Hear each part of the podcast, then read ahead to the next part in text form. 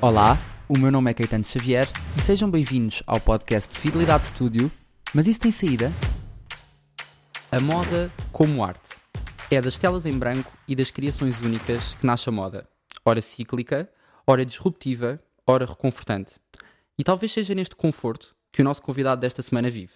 No conforto de quem encontra em si espaço para criar algo para o outro. Esta semana, no Mas Isso Tem Saída, recebemos o Filipe Santana. Muito Ok. bem-vindo. Obrigado. Super poético. Foi poético, não foi? Foi, Esta coisa de transformar a, a moda em, Em poesia. Porque é arte.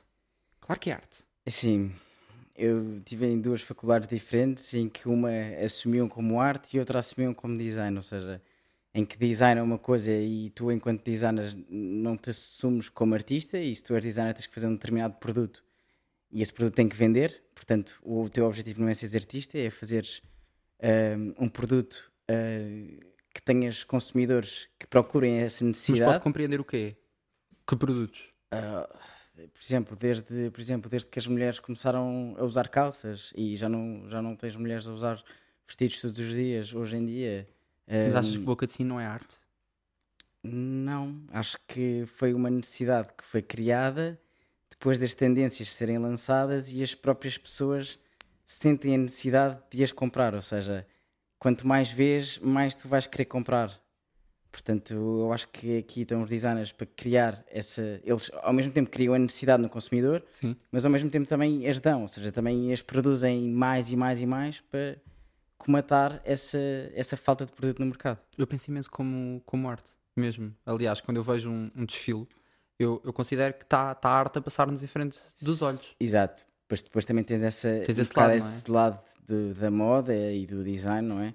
Porque podemos assumir isso também como arte e tanto nos desfiles temos hum, desfiles de alta costura como temos desfiles de pronto a vestir e eu acho que isso também é um bocado a diferença que há eh, no mundo da moda em relação às marcas de luxo em que tens desfiles com dois segmentos completamente diferentes hum, e muitas vezes também são para públicos diferentes, ou seja, tu podes estar a comprar a mesma marca hum, e são dois tipos de produto completamente diferentes. Tipo, se tiveres alta costura da Fendi ou da Versace e depois tiveres um pronto a vestir, são, completam- são acabam por ser também targets diferentes, eh, tipos de produto diferentes e preços completamente diferentes. E há, há, há sempre um desses, ah, normalmente à alta costura, que é aquele que nós estamos a ver o desfile e parece que ninguém vai vestir isto. Exato, é? exato, exato. Mas é isso também eu comecei a perceber mais quando, estava, quando já estava na faculdade. Ou seja, essas coisas de alta costura normalmente hum, são muito usadas ah, tanto para. É um bocado mais para o meio artístico. Ou seja, por exemplo, se tiveres ah, a ver eh, um Met Gala ou se Sim, tiveres a entrega ver. prémios. Exato, tipo editoriais da Vogue ou da Elle ou coisas do género. Se tiveres a ver videoclipes tipo Uhum. de artistas pop ou de rappers, é um bocado mais por aí também. Ok. E depois o pronto a vestir é mais aquilo que as pessoas consomem no dia a dia. Eu nunca tinha pensado no, no estar a pensar, no estar a criar logo para editoriais. Sim, sim, sim, sim. sim. Isso é Ou seja, imagina, tu crias para chocar e para Sim. as pessoas falarem de ti e para teres um boom de press e teres tipo toda a gente em cima de ti, oh meu Deus, ele fez isto. Às vezes nem precisa ser necessariamente tipo incrível, mas choca. E é esse tipo eh, efeito de choque que as marcas e os designers eh, querem fazer com, com desfiles e não propriamente vender aquilo que estão a mostrar. E tu, esse efeito de choque foi o que te atraiu? Ou, ou consegues ir mais atrás e, e pensar eh, qual é que foi o momento em que, que- em que quiseste design, em que foi a moda que te chamou? Ok. Não, imagina, eu comecei um bocado eh, completamente fora daquilo que toda, todos os meus colegas à partida eh, desejavam a ir para, para design de moda na faculdade, como licenciatura mesmo. Ahm, eu já tinha trabalhado numa, numa marca de sportswear antes de ir para a faculdade. Eu acho que foi um bocado isso que fez com que, ou seja, eu sentisse que mesmo antes de escolher uma licenciatura já tinha um bocado um know-how, eh, por muito que seja pequeno, eh, numa determinada área, que, sabia que queria design, mas ainda não tinha muito bem a certeza do que, que, que ramo do design é que eu queria seguir. Ahm, mas, mas eu acho que, ou seja, essa experiência que eu tive eh, nessa marca fez com que eu pensasse, ok, eu, ou seja, já tenho uma mínima experiência aqui, já tenho um know-how um bocadinho melhor, eh, se calhar já me vou desenvolver eh, numa licenciatura, se calhar já vou, já vou estar um bocadinho mais à frente de- dos meus possíveis colegas, sabes? Então pensei, pá, porque não? E foi um bocado à, à descoberta, tipo, é, completamente sem nenhuma expectativa daquilo que, que ia fazer, daquilo que ia ter. Uh, zero expectativas de desfiles, de, de vestir celebridades, pá, não, tinha era, nada disso. não era o luxo, nem Exato. as luzes que te atraíam. Exato, não, nem Até sequer tinha essa noção. onde nasces, tu, tu eras ginasta, uh, Uhum, exato. ginástica- de ginástica acrobática. Exatamente, Aliás, foste campeão nacional, fizeste, Uhum. participaste também em campeonatos tanto na Europa como no mundo. não exato, foi? Campeonatos da Europa, campeonatos do mundo, sim. Foi, eras de que clube? Era é assim, eu já passei por dois clubes em competição. Estive no Dramático de Cascais Sim, um, e depois, mais tarde, fui para o Ginásio Clube Português, Ok. o GCP, aqui em Lisboa. sim. Uh, e pronto, e foi aí que, que eu também tive mais resultados, porque também já estava num escalão mais, mais alto, já, já estava completamente na seleção nacional, tipo, sempre que estive lá, estava sempre eh, na seleção nacional porque ia sempre aos campeonatos desses anos. Um, e, e pronto, já fazia ex- exercícios mais difíceis também e coisas mais complicadas, porque também a idade assim o exigia. E também exigia tanto campeonato que se fizesse imensos fatos, não é? Porque depois havia fatos para Exato. esquemas diferentes. Exato, exato, Uh, exato. E, e de onde é que vem a ideia? Porque isto é que eu acho curioso, não é? A ideia de, ok, então vou ser eu a fazer. É é assim, imagina, na, na ginástica, não sei se é em todas as disciplinas da ginástica em Portugal, mas, mas nós na acrobática, pelo menos, tínhamos muito. eh, como precisávamos estar sempre a fazer fatos, e muitas vezes não eram os treinadores que faziam, dependia um bocado do clube em que tu andavas também, porque nestes dois, ehm, um deles, normalmente são sempre, ou seja, os ginastas que fazem ou pedem alguém para fazer, ou seja, não tens eh, ninguém dos treinadores que, que faça, pelo menos na minha altura eu não tinha. Um, e na altura não havia, ou seja, tu não tens uma marca eh, em que te faça um, um fato para, para ir a uma competição, porque imagina, aquilo tem que ser tudo à, à tua medida, à tua medida e à medida das pessoas que estão a fazer contigo, porque não é um desporto individual, ou seja, fazes sempre em pares, trios ou, ou quadras, que são grupos de quatro pessoas, portanto, tem que, ou seja, tem que ser uma coisa completamente à medida para cada uma dessas pessoas, eh, igual, eh, cravejado a cristais Swarovski, ou seja, que é- não é barato e tem que ser tudo feito à mão. Exatamente. Uh, depois muitos deles são pintados. Opá, depois varia um bocado uh, do escalão em que tu estás. Ou seja, quanto mais alto for o teu escalão, também mais elaborado normalmente é o teu fato. Porque, ou seja, o fato, os fatos que tu usavas também dependiam um bocado uh, do teu valor enquanto ginasta. Não sei se Sim. isso é bom ou é mau, mas era um bocado podias isso. contribuir para, para também Exato. entrar com designs que podiam sobressair esse valor e, e também causar uma, uma impressão no, no júri diferente, não é? Sim, imagina, o primeiro, pá, eu tinha, já não sei, tinha aí 14, 15 anos quando fiz o meu primeiro fato. E eu lembro-me que depois usei logo no Campeonato do Mundo, eh, em Orlando, pá, as pessoas adoraram e não sei o quê. E depois a partir daí comecei a fazer mais para mim e depois tive colegas meus que me pediam, epá, faz, faz-me um, também quero, são muito loucos, são muito giros, não sei o quê. Pá, eu comecei a fazer para pessoas assim, mas pá, fazia uns desenhos num papelzinho A4 com os lápis de cor e enviava. mas depois era giro porque, pronto, depois aquilo era feito em costureiras, hum, tipo zero fábrica, era tudo completamente personalizado, tudo feito à medida, eh, iam, íamos lá ao ginásio tirar as medidas todas e não sei o quê. Hum, e depois ver, ver aqueles desenhos que tu fazias, tipo, meio a gozar, tipo, teres as pessoas vestidas com aquilo, Exatamente. a, ir a mesmo, campeonatos, não é? exato, e tirarem fotografias nos pódios e não sei o quê, pá, era incrível. Eu comecei a ter um bocado esse bichinho e depois comecei a fazer mais e mais. Depois comecei a trabalhar nessa, nessa tal eh, marca eh, porque comecei a fazer também mesmo os meus próprios. Ou seja, passei não só do desenho, porque eram caríssimos também, porque eu cheguei a um, nível em que cada fato era para custar acima de 500 euros, ou seja, eh, exato, cada um, cada um, e era de 500 para cima, percebes? Portanto, imagina, eu comecei a eu próprio também ehm, Alta costura do GCP. Exato, é um bocado, é um bocado. E eu próprio comecei a pá, não, isto é, isto é caríssimo e não sei o quê. E depois, por acaso, tive um ano em que em que em que estava tipo, ok, vou para a faculdade, não vou. Depois eh, estive a fazer melhorias eh, porque não queria ir já para a faculdade, ou seja, tipo, eu, eu queria acabar a minha carreira enquanto ginasta como deve ser Sim. e ter tempo para isso e depois ir para a faculdade E pá, sabias que acabaria com que idade? Uh, com 19. Com 19, porque depois ia para sénior e a, a miúda com quem eu fazia ginástica, que é a Marta, um, ou seja, é, é, é, um, é um desporto muito complicado porque tu tens, tens que estar dentro dos escalões, tens de ter um intervalo de idades. Ou seja, o nosso intervalo era 13-19. Mas depois, quando tu ias para sénior, já, eu já tinha que ir para sénior obrigatoriamente no ano a seguir e ela uh, não tinha idade mínima para ser sénior, porque era muito nova. Ou seja, isto era muito complicado também e nós não podíamos continuar juntos. Eu não tinha mais ninguém com quem quisesse ficar e que sentisse que tinha possibilidades de, de ser uma coisa decente para, para ser sénior ir a campeonatos do mundo, campeonatos da Europa à mesma. Uh, e pronto, e lá está. E depois já estava na idade de ir para a faculdade, pá, então foi o melhor que fiz. Então tu e... pensaste, vou terminar isto bem, exato, aproveitar exato, isto porque não vai voltar. Isto era garantido não voltava atrás, não é? Portanto, exato. Mas vale aproveitar isto com, com calma e bem e só depois disso então ir para a faculdade.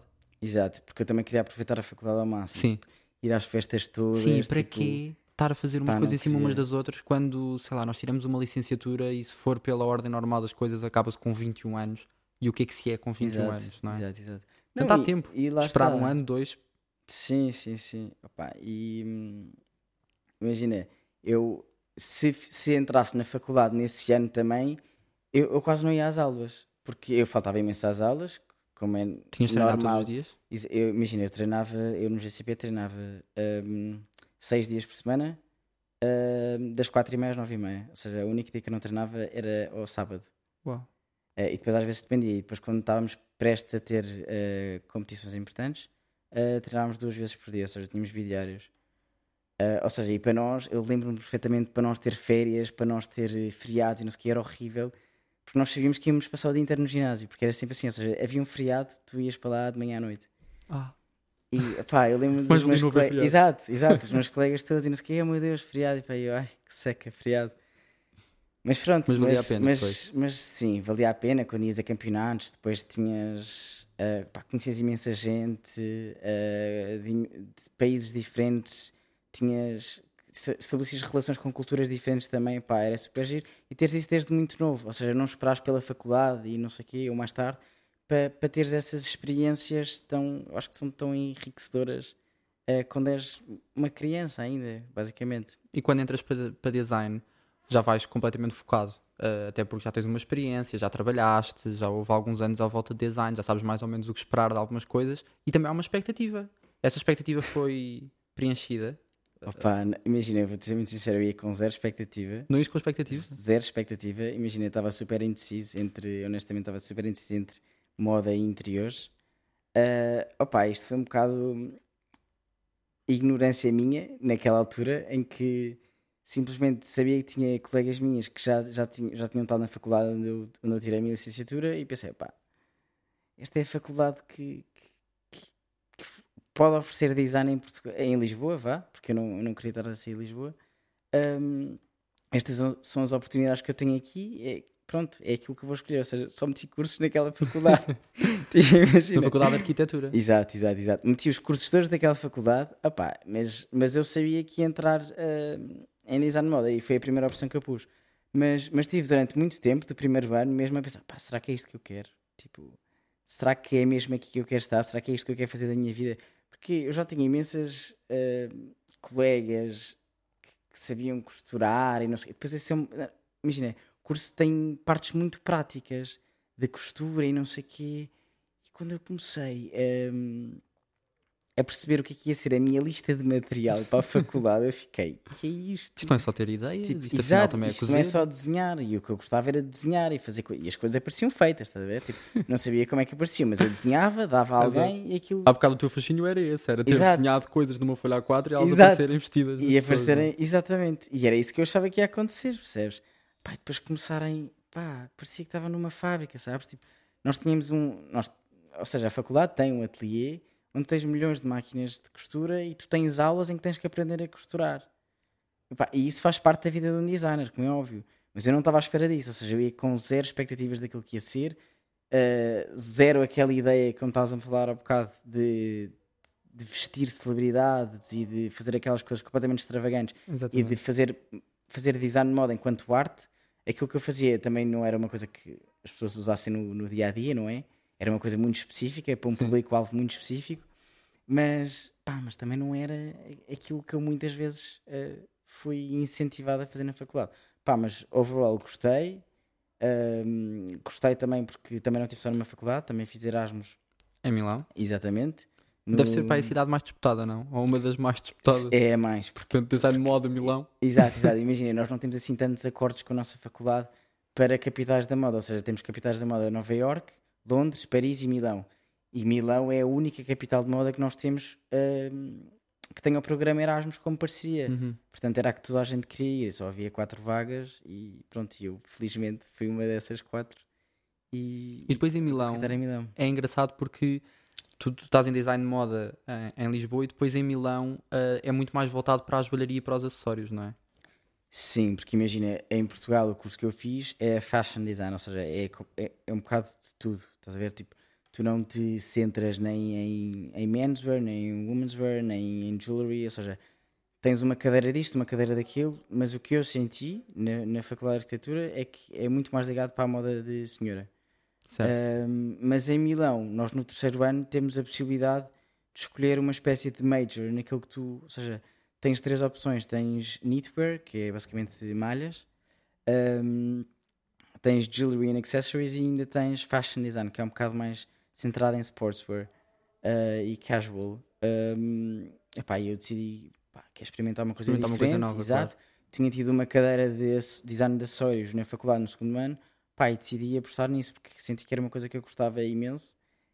Um, e porque, não sei, acho que tinha mais criatividade em termos de fazer acessórios do que propriamente roupa e sentia que consumia mais um bocado isso. O que é que não tu sei. retiraste da experiência lá? Porque há sempre esta, esta conversa da importância do ir para fora e sei lá, nós pensamos em moda e há claramente coisas a acontecer em Portugal, mas pensamos em capitais da moda e, e Lisboa não nos vem Sim. à cabeça automaticamente. Não, é? Exato. não sei, esta ideia da internacionalização foi algo que já te chamava antes, que tu achas que é essencial para alguém que estuda moda? O que é que tu, qual é, o que é que tu retiras assim de Sim, imagina, basilar eu, eu, já, eu já queria. Imagina, eu desde que estava para aí no terceiro ciclo secundário que eu sabia que queria fazer Erasmus, independentemente da área em que tivesse, Já país que fosse, eu sabia que queria fazer Erasmus porque tinha primos que já tinham feito, pá, e queria mesmo fazer. Ahm, portanto, era uma coisa que eu tinha muito presente na minha cabeça. Ahm, e, opá, e sim, design de moda é um curso que eu acho que eu acho que todos são importantes. ah, teres essa experiência de, de estudares fora, de perceberes como é que outra faculdade aborda, aborda se calhar eh, os mesmos assuntos ahm, de maneiras diferentes, mas, mas eu acho que principalmente em design de moda é super importante, eh, principalmente se tiveres a oportunidade de ir para uma capital da moda, não é? Claro. Porque depois, se calhar, até para consumir a cultura do sítio, não é? Exato, se calhar também és visto de outra maneira, até a tua maneira de vestir acaba por mudar. Eu, quando fui para lá, vesti-me de uma determinada maneira e hoje em dia acho que me visto completamente diferente. Quer dizer, completamente diferente também não, mas eh, eu acho que absorvi um bocado essa cultura italiana porque, porque principalmente eh, Milão é onde se faz mais a roupa de homem, ou seja, é a melhor cidade, eh, tipo a capital de moda para tu aprenderes menswear. E eu fiquei-me um bocado mais nisso e, e tentar fazer um bocado mais acessórios, tanto para homem como uma coisa que fosse mais unissexo e mais universal, tipo no gender, ahm, do que propriamente uma coisa muito específica para mulher, aquelas mulheres completamente eh, sem, sem se conseguirem respirar naqueles Sim. mega decotes de mini mega curtas, sabes? Que às vezes as pessoas têm ideia da moda que é isso. Pai, não é. E não tem de ser Tipo, desconforto. não é? Exato, exato. E não tem que ser desconforto de todo e não tem que ser tipo só glam e fashion e tipo coisas completamente um, para runway e para red carpet. Tipo, não tem que ser isso. Tu, vens, tu quando vens para Portugal trazes muito disso, de certeza, não é? Muito do que aprendeste em Itália. Uhum. E depois é curioso porque tu terminas, depois no, no terceiro ano, terminas o curso e o curso termina com um projeto final, Exato. certo? E um Exato. projeto final em que entre licenciatura e mestrado há dois grupos ou são pessoas individuais? O projeto é em grupo ou individual? Uh, imagina, uh, depende um bocado do, do ano em questão, pelo menos na minha faculdade, mas o meu ano, o que nós fizemos foi um, proje um projeto final de, hum, de grupo, éramos quatro ao todo, uh, e acabámos por fazer menswear, porque não era uma coisa que nos, que nos ensinassem propriamente na faculdade, mas nós decidimos um bocado autodidatas Ok. fazer uma coleção de homem porque, porque sentíamos que fazia falta e também tínhamos professores a dizer pá, alguém tem que fazer, porque senão só vamos ter cole- eh, coleções de, de senhora, e então acabámos por fazer de homem. E depois, mais tarde, fomos eh, também selecionados para apresentar a nossa coleção no Portugal Fashion. E aí foi uma, uma sensação de, De conseguimos, De exato, conseguimos. Exato, foi, foi muito bom. e de reconhecimento, não é? Porque conseguir vocês já tinham conseguido, não é? Quando, a partir do momento em que acontece, Sim, exato. conseguiram, mas, há um Mas- reconhecimento dos Exatamente. pares e, e de quem vos avalia para entrar no Exatamente. Portugal Fashion. É, isso deve ter sido incrível. Exatamente. Ahm, foi uma, uma professora de- da nossa faculdade que, ne- que nos, ou seja, propôs, propôs a nossa coleção ao Conselho de Portugal Fashion. Ah, Portugal Fashion disse que sim, ok, aceitou e pronto, e fomos nós e foi mais uma, uma pessoa de mestrado com uma coleção individual. Ah, pá, e depois aquilo teve um, um buzz giro até, não vou dizer que foi, tivemos um buzz gigante, ah, porque também não, não demos continuidade, não temos uma marca estabelecida aos quatro, foi uma coleção colaborativa que aconteceu naquela altura e, e pronto, não demos continuidade um, a mais coleções. Um, pá, mas acho que valeu imensa pena. Entretanto, tivemos também imensos uh, stylists e fotógrafos uh, a quererem mais tarde uh, peças para fotografar, o que é sempre bom. Incrível. O que é sempre Parabéns. é Exato, incrível, exato. sim. É sempre bom. Um, e pá, pronto, é basicamente isto. Já não sei se estou a divagar Não demasiado. estás a divagar nada, eu acho que, eu acho que o, o facto de nós também sermos reconhecidos, e tu já tinhas sido reconhecido no segundo ano, eh, quando ganhaste um prémio em Londres. Exato. Aliás, foste receber esse prémio em Londres. Era um Sim, prémio sim, baseado em, em quê? Uh, imagina, aquilo eram os Professional Clothing Awards, e ou seja, o- esse concurso consistia numa num, projeto tanto homem e mulher, depois eles lá escolhiam aqueles, aquele, aquele, seja, aquele outfit que tu tinhas que produzir mesmo, Sim. fazias as duas propostas em, em projeto digital e enviavas para lá. Um, mas pá, tinha agora não me lembro ao certo as nomenclaturas de tudo, mas tinhas, sei que tinhas três opções dentro de, da roupa de trabalho profissional, Sim. ou seja, era PPE, que era Professional Protective Equipment, acho eu, ou seja, as pessoas de um, Era baseado em bombeiros, fardas, não é? exato, era tudo fardamentos, bombeiros, depois Sim. tinhas uma coisa mais corporate, por exemplo, pessoas que trabalham no banco, esse Sim. tipo de fardamento. Ah, E eu sei que fiz uma, ah, o meu projeto era hum, para ser implementado em ginásios e em centros de crossfit, e era basicamente para treinadores, ou seja, um bocado também com, com a minha buscar. experiência, exato, da ginástica também e de enquanto atleta. E fui buscar um bocado isso, pá, fiz entrevistas com, com treinadores, com colegas meus e não sei o quê, para perceber as necessidades também desse público-alvo em questão.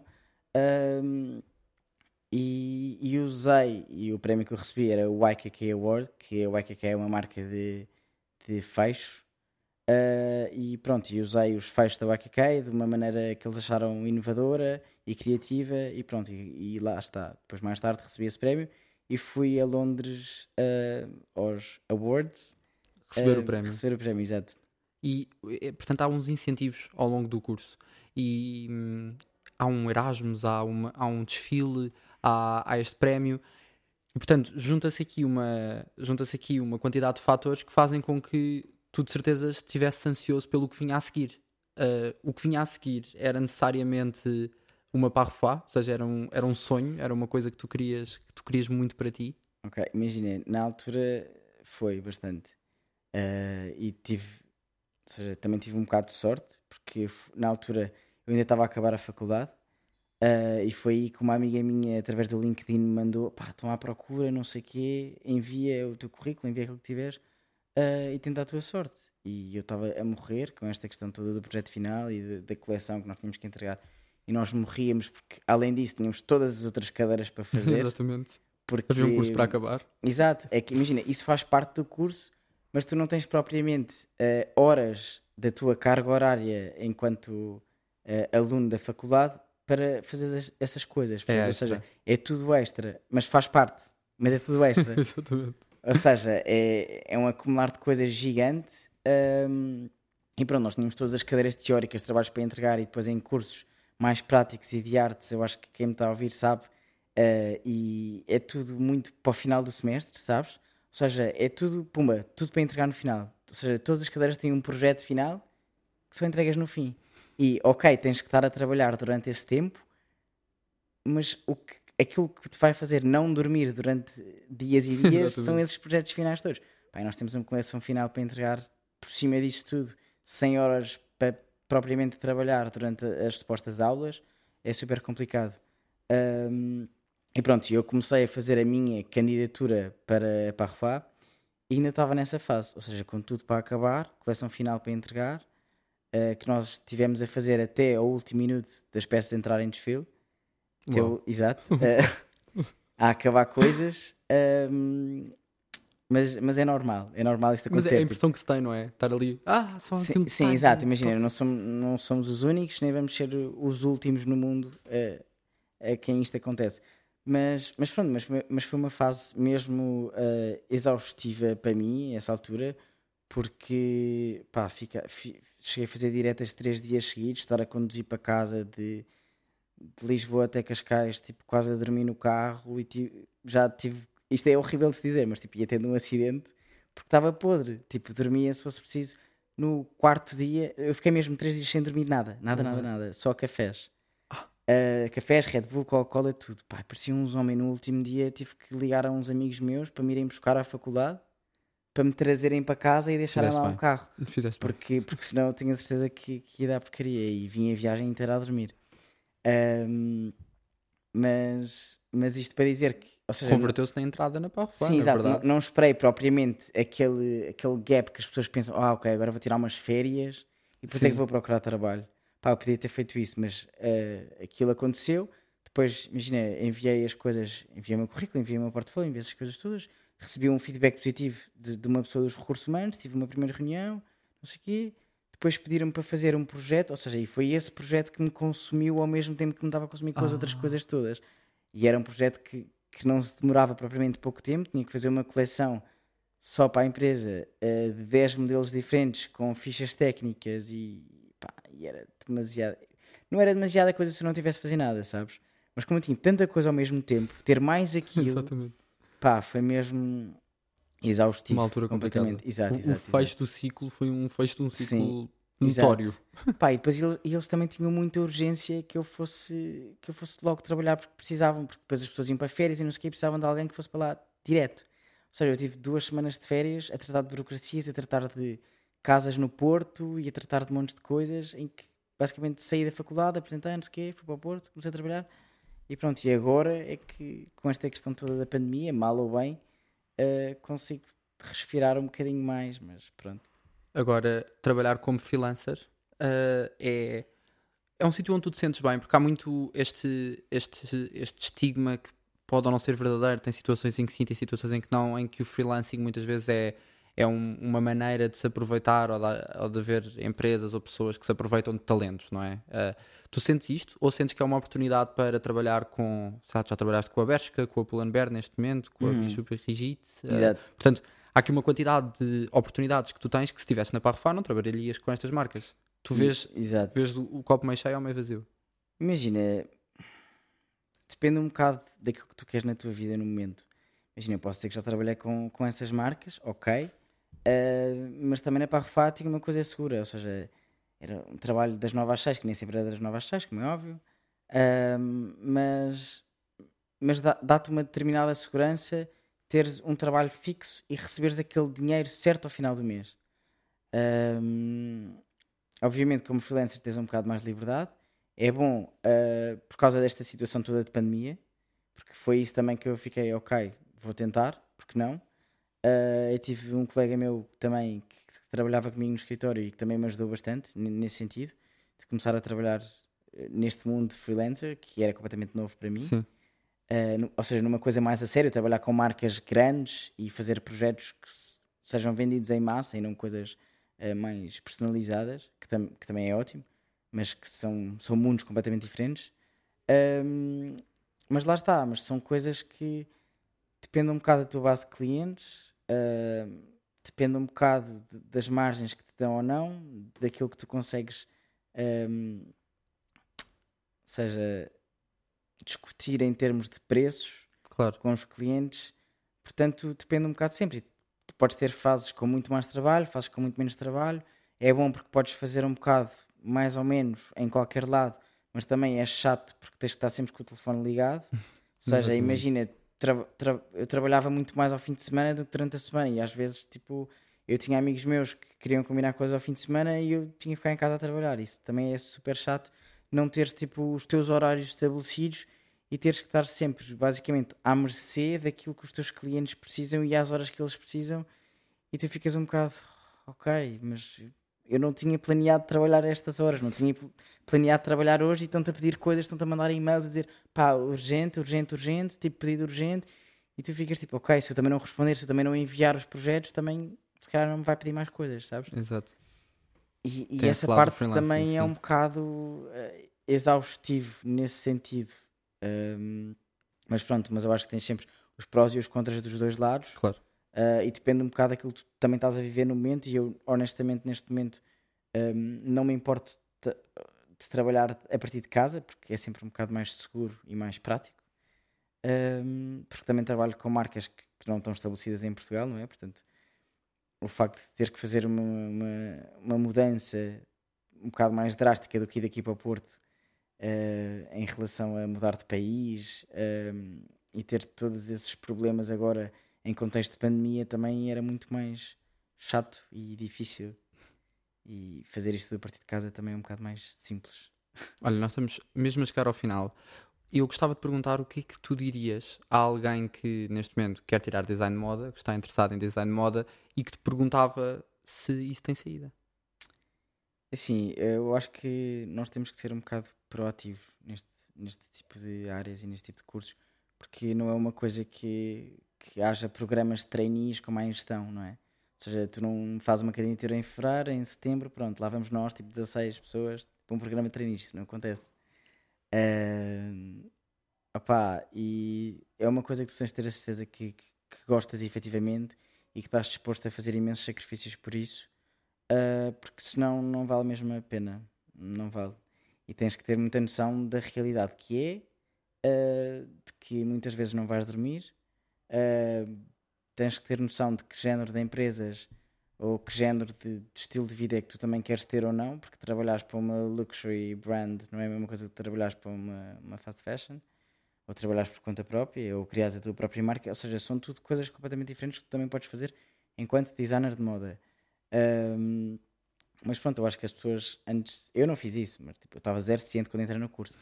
Mas eu acho que as pessoas devem informar antes de, de estarem no curso e quando estão lá dentro perceberem efetivamente se é aquilo que querem, pá, porque senão não vale mesmo a pena, porque tens que ser muito proativo. Ninguém te vai dar trabalho de mão beijada. É, é uma coisa que tipo são sete queres a um osso e agora em contexto de pandemia é a mesma coisa que estás a perguntar se um DJ tem saída neste momento. Portanto, é super complicado. Entramos numa fase em que, ou seja, a produção, tanto de vestuário quanto acessórios, ou seja, todo o mundo da moda enquanto negócio uh, foi muito afetado, porque tens lojas em todos os países que estão fechadas. Ou seja, uhum. mesmo que tu tenhas uma marca que esteja estabelecida em vários países, vais ter sempre quebras, uh, porque tens países onde as tuas lojas não estão abertas e não estás a vender, e muitas das pessoas mal ou bem, há quem compre mais online porque continua em teletrabalho e tem imenso dinheiro eh, guardado porque não, não gasta no, no, seu dia a dia, não é? Mas depois também tens outras pessoas que ficaram desempregadas, não têm, não estão para gastar com esse tipo de coisas. E é um bocado, as pessoas veem a moda muitas vezes como um luxo, mesmo que seja acessível, uh, veem como uma coisa um bocado mais supérflua e, e simplesmente não compram. Portanto, agora também é um momento um bocado atípico para, para estar a dar um bocado de conselhos nesse aspecto, mas é basicamente termos muita noção daquilo que se é isto que queremos ou não e lutar por, por conseguires uh, alcançar os teus objetivos. Muito obrigado. Obrigado. Felipe. Obrigado mesmo Obrigado pela conversa.